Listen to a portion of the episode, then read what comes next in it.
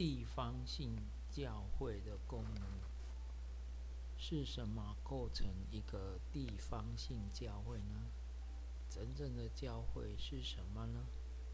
若一群人聚集在一处聆听基督徒领袖的录音带，是不是教会呢？又一群人每周聚集听不同的讲员，是不是教会呢？一个合乎圣经的新约地方教会有几个重要的特质。第一个是敬拜。新约有几个希腊字都是指敬拜，比如下跪或俯伏，这个字在福音书中用了不少次，但在书信只有哥林多前书十四章二十四至二十五节用过一次。而且是指非信徒而说，下跪的动作反映出一种心态，就是对上帝的顺服。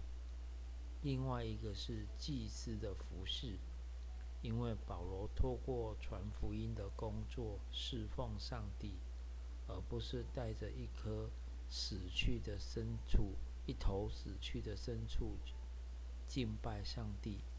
新约信徒将活的身体献给上帝，特别是归上帝为圣，是一种敬拜的行动。如罗马书十二章一节所说的：“你们应当如此侍奉，乃是理所当然，就是将身体献上，当作活祭。”另外，敬拜也是敬畏上帝。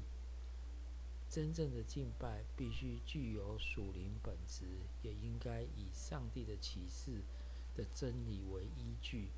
这包含了信徒将自己完完全全的献给上帝。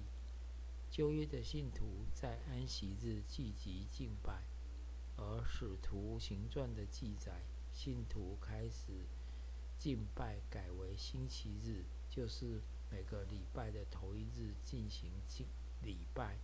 纪念耶稣基督的复活，他们领受圣餐，也是一个星期的头一日；奉献也是在一个星期的头一日；唱诗歌也是初期教会聚集的一个部分。第二个特质是教导，教导是初级教会生活重要的一环。上帝赐下圣经的目的，就是为了教导，使人渐渐成熟。教导包括去除错误的教义，令圣徒生活有爱，产生属灵的滋养，令人敬畏，令人顺服，以及令人过正确的生活。保罗教导提摩太怎样教导他人。让他们能够协助他教导。教会一开始就循着使徒的教导，令整个城市充满了基督的教训。保罗令命令罗马教会要持守所受的教训。保罗在传道的旅行当中也教导教会，这是教。这些教导有时是公开的，有时是在人的家中进行的。使徒行传的结束，就是保罗教导那些在罗马来见他的人，教导在教会上有重要的，其重要性是不可忽略的。第三个是相交，相交或团契的意思就是分享。这词强调教会的合一性和一体性。相交可以循很多方式进行。初期教会相交聚会的方式是波饼及祷告。波饼包括吃爱宴，接着有圣餐。初期的教会很重视祈祷的相交。相交也是包括物质方面互相的支持福音的工作。也包括着基督与基督的契合，分摊外来的逼迫。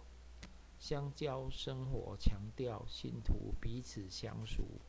保罗很重视这点，他常常用“彼此”一词。因此，相交是在基督里。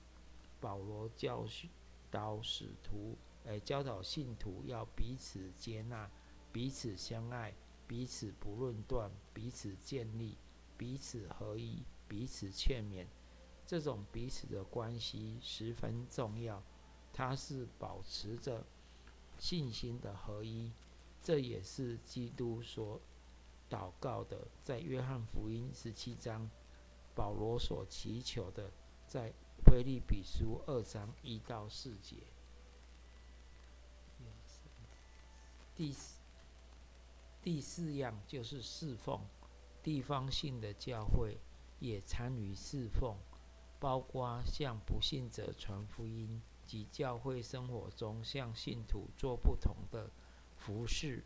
这包括彼此用属灵的恩赐彼此服侍。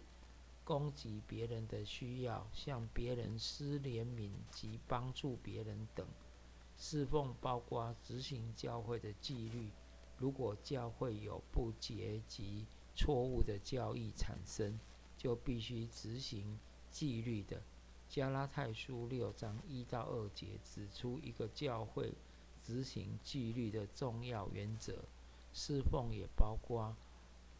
照顾教会内有需要的人，特别是寡妇，在提摩太前书五章一到八节特别提到寡妇照顾的细节。第五，要有组织，教会一形成就要指派长老或执事监督教会的侍奉。第七，教会要有礼仪，教会施行洗礼和圣餐。就像教文所说的，教会是按着上帝的话语实行教导，还有圣礼的地方。求主赐福，让我们在教会的生活当中注意这几项。